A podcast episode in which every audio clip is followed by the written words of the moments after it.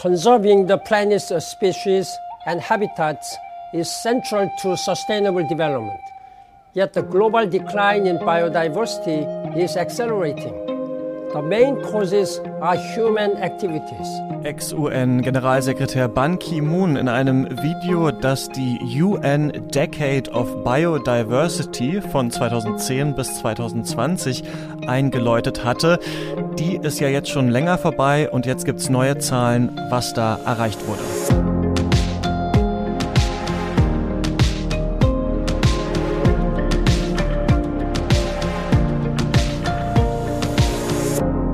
das Klima-Update, den Nachrichtenpodcast von Klimareporter. Jeden Freitag gibt es eine neue Folge, in der wir auf die Woche zurückschauen. Ich bin Christian Eichler und mache das mit Susanne Schwarz. Hallo. Hey Christian, in dieser Woche fangen wir mit einer Frage an, nämlich was müsste denn passieren, damit die Welt im Jahr 2050 klimaneutral wird? Das ist ja das, was laut dem Weltklimarat passieren muss, um eine halbwegs realistische Chance darauf zu haben, die Erderwärmung bei 1,5 Grad gegenüber vorindustriellem mhm. Niveau zu begrenzen. Und ähm, man muss dazu sagen, der geht da noch von einem CO2-Budget aus, das wahrscheinlich zu groß ist. Neue Berechnungen ja. kommen auf ein kleineres. Also sprich 2050 dürfte eigentlich schon wieder überholt sein als globales Ziel. Aber es ist eben der aktuelle politische Maßstab, könnte man so sagen. Und gegenüber dem, was völkerrechtlich verbindlich festgeschrieben ist, also im Pariser Weltklimaabkommen, ist es übrigens schon ein Fortschritt, denn da ist noch von der globalen Klimaneutralität in der zweiten Jahrhunderthälfte die Rede. Ist mhm. ja auch schon sechs Jahre alt. Da hat die Forschung seither gezeigt, nee, das ist alles noch ein bisschen dringlicher. Und die Internationale Energieagentur, die IEA, sagt jetzt in einem Sonderbericht vom Dienstag, der Ausbau der fossilen Energiegewinnung, der muss dafür jetzt sofort aufhören. Bam. Äh, das sagen aber natürlich KlimaschützerInnen schon ganz lange. Mhm. Aber die IEA-Szenarien, die werden von Politik und Wirtschaft eben sehr ernst genommen. Und das, obwohl die die erneuerbaren Energien in der Vergangenheit leider immer wieder unterbewertet haben. Also wir haben hier eine Organisation, die traditionell eher konservativ auf die mhm. Energiewende blickt und gerade deshalb ist es quasi umso erstaunlicher, was jetzt in dieser neuen Analyse drin steht. Denn da wurde wirklich geschaut, was muss sich jetzt schon verändern? Also nicht nur ein Szenario, wie die Energiewelt dann irgendwie 2050 aussieht, sondern, und das wollen wir hier ja auch immer im Podcast und fordern das immer, ein Fahrplan dahin. Und wenn man das 2050-Ziel erreichen will, dann sagt die IEA, sollten Industrieländer 2030 mit dem Kohleausstieg fertig sein. Deutschland wäre also nach aktueller Planung acht Jahre zu spät. Und ähm, außerdem sagt die IEA, weltweit dürfe man ab sofort wie du es gerade auch schon meintest, gar keine neuen äh, Kohlekraftwerke mehr bauen, keine neuen Öl- und Gasfelder aufmachen. Da wird also ja der Abschied von der fossilen Energie direkt eingeläutet aber die Realität sieht ja leider anders aus. Absolut. Ähm, gucken wir uns das nur mal für Kohlekraftwerke an. Jetzt ähm, beispielhaft.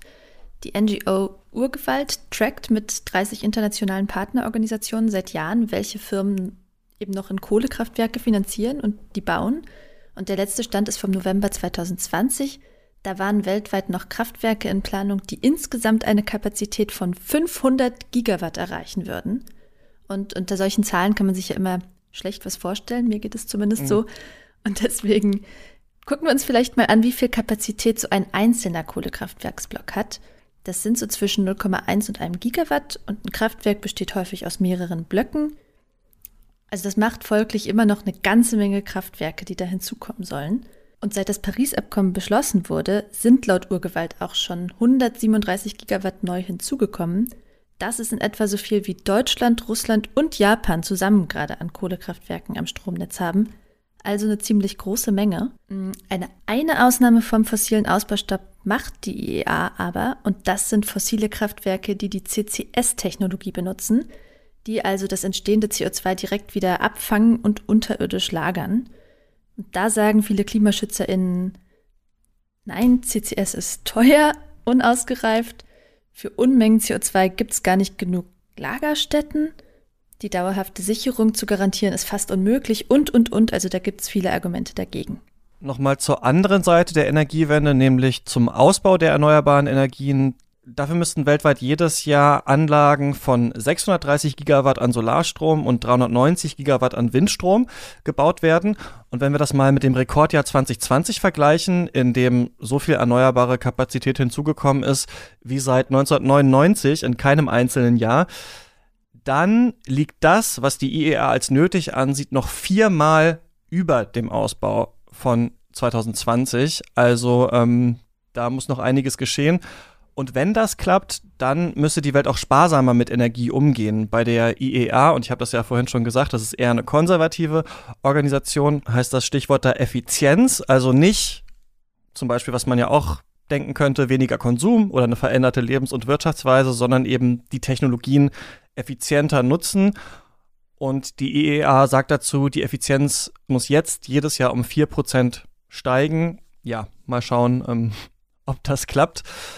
Wir machen weiter mit was, das leider nicht geklappt hat, denn das Artensterben ist ja ein großes Thema und dagegen hilft ja unter anderem Gebiete unter Schutz zu stellen, in denen bedrohte Arten leben. Und eigentlich sollten bis 2020 17 Prozent der weltweiten Land- und Binnenwassergebiete und 10 Prozent der Küsten- und Meeresgebiete unter Naturschutz stehen. Das hatten sich die Regierungen 2010 in den sogenannten Aichi-Zielen vorgenommen. Das war im Rahmen des internationalen Übereinkommens über die biologische Vielfalt. Und diese Ziele wurden verfehlt. Zu Lande nur ganz knapp, aber im Meer relativ deutlich. Da stehen nämlich nur 7,7 von 10 Prozent, die man eigentlich wollte, unter Schutz. Und das ist am Mittwoch rausgekommen im Protected Planet Report 2020. Und ja, um die Dringlichkeit vielleicht bei diesem Thema nochmal etwas plastischer zu machen, rund eine Million Arten sind zurzeit vom Aussterben bedroht. Dieses Jahr soll noch die nächste internationale Biodiversitätskonferenz stattfinden. Da werden sich die Länder aller Voraussicht nach darauf einigen, bis 2030 30 Prozent der Landmasse unter Schutz zu stellen. Ähm, nebenbei bemerkt wird diese Schutzgebietsstrategie aber auch von vielen NaturschützerInnen und Menschenrechtsorganisationen kritisiert. Einerseits, weil wir ja eigentlich lieber mit 100 Prozent der Fläche nachhaltig umgehen sollten und nicht nur mit den paar besonders geschützten Prozent. Und andererseits, weil durch Schutzgebiete oft indigene Menschen vertrieben werden, obwohl einige Studien sogar darauf hindeuten, dass die Artenvielfalt auf indigen verwalteten Flächen teilweise sogar besser ist als in Schutzgebieten. Mhm. Also das heißt, neben traditionellen Schutzgebieten sollte ein Fokus auch darauf liegen, indigenen Menschen Landrechte zuzuschreiben, um die Natur zu schützen und Vertreibung zu verhindern. Und jetzt äh, fragen sich vielleicht manche von euch, okay, schön und gut, aber ich höre ja einen Klimapodcast, äh, warum erzählt ihr mir jetzt was von Biodiversität? und die Antwort, die man sich denken kann, ist, beides hängt eng zusammen. Also einerseits wirkt sich die Klimakrise natürlich auf das massive Artensterben aus. Ich denke, das ist klar, die führt zum Beispiel zu großen äh, Migrationsströmen und Arten, die sich dann ihrer neuen Heimat nicht anpassen können, sterben dann. Und deswegen warnt die Wissenschaft auch, im schlimmsten Fall könnten schon bis zur Mitte des Jahrhunderts 15 bis 37 Prozent aller Arten verschwunden sein. Aber auch umgekehrt wirken sich die Arten auf das Klima aus. Es gibt zum Beispiel Forschungen aus der Serengeti, die zeigen, dass seitdem man dort Gnus nicht mehr gejagt hat, das Savannengras nicht mehr abbrennt weil es dann eben vorher aufgefressen wird und so speichert die Serengeti zum Beispiel ähm, so viel CO2 wie Ostafrika jährlich ausstößt. Also die war eigentlich ein Faktor, der den Klimawandel angeheizt hat und mittlerweile ähm, ist es eher ein Faktor, der das Klima schützt. Das ist jetzt nur ein Beispiel dafür, dass eben unser Umgang mit Tieren und Pflanzen ja eben auch direkte Auswirkungen auf das Klima haben kann. Wenn ihr mehr über Artenvielfalt und Klimawandel lernen möchtet, dann guckt mal in unsere aktuelle Serie rein auf Klimareporter. Link findet ihr in den Show Notes. Die schreibt unser Kollege Benjamin, der dazu auch gerade ein Buch rausgebracht hat. Und um mal ganz schamlose Werbung für ihn zu betreiben, ähm, die Natur auf der Flucht heißt es in meiner völlig unbefangenen Meinung sehr interessant und spannend geschrieben. Unter anderem erfahrt ihr, wie und warum der Braunbär auf den Eisbären trifft. Die Natur auf der Flucht von Benjamin von Brackel. Ähm, viel Spaß beim Lesen, obwohl der Spaß einem da auch oft ganz schön im Hals stecken bleibt, natürlich. Mhm. Und in dieser Stimmung bleiben wir leider auch bei unserem dritten Thema. Der Eisschild in Grönland droht zu kippen. Dafür gibt es neue Indizien, hat das Potsdam Institut für Klimafolgenforschung am Dienstag bekannt gegeben. Der Wissenschaftler Niklas Börs sagt, man habe Belege gefunden, dass sich der zentral westliche Teil des Eises schon destabilisiert hat. Ähm, man spricht von Kipppunkten, weil eine bestimmte Entwicklung ab so einem Punkt dann eben nicht mehr aufzuhalten ist. Und das könnte für das Schmelzen des Grönlandeises gelten. Das liegt vor allem daran, dass oben auf Bergen kälter ist als unten. Und wenn das Eis schmilzt, dann schrumpfen die Gletscher ja, also in wärmere Höhen. Und irgendwann verstärkt sich das Schmelzen dann selbst. Diese Kipppunkte sind immer sehr tricky zu berechnen, weil das da auch gegenläufige Effekte geben kann und die ganze Sache einfach sehr komplex ist. Ähm, die mhm. WissenschaftlerInnen sehen die kritische Schwelle irgendwo zwischen 0,8 bis 3,2 Grad Erderwärmung über dem vorindustriellen Niveau. Wir sind ja jetzt schon über einem Grad. Also es ist sehr eng, kann man sagen. Und die Frage ist natürlich auch, was passiert denn dann, wenn das alles schmilzt? Und das Potsdam Institut für Klimafolgenforschung sagt dazu, das könnte zu einem Anstieg des Meeresspiegels von sieben Metern führen. Und der warme Nordatlantikstrom könnte schlapp machen. Das ist eine Verlängerung des Golfstroms. Und das hätte dann wiederum ja massive Auswirkungen auf das Klima in Europa und Nordamerika. Da würde es dann kälter werden. Genau, das ist aber noch nicht für die nächste Zeit zu erwarten, zum Glück. Denn die Eisschmelze würde lange dauern. Also das könnten Jahrhunderte sein.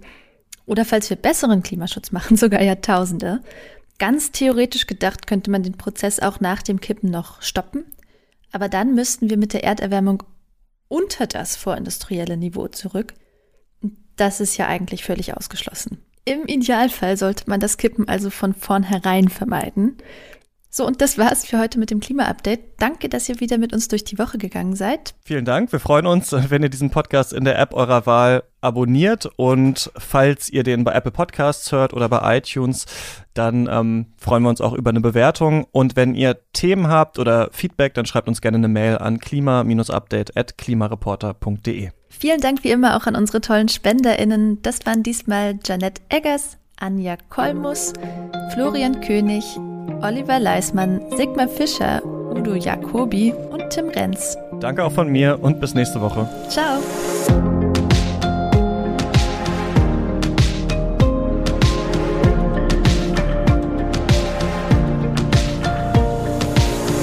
Das Klima-Update ist ein Projekt des Klimawissen e.V.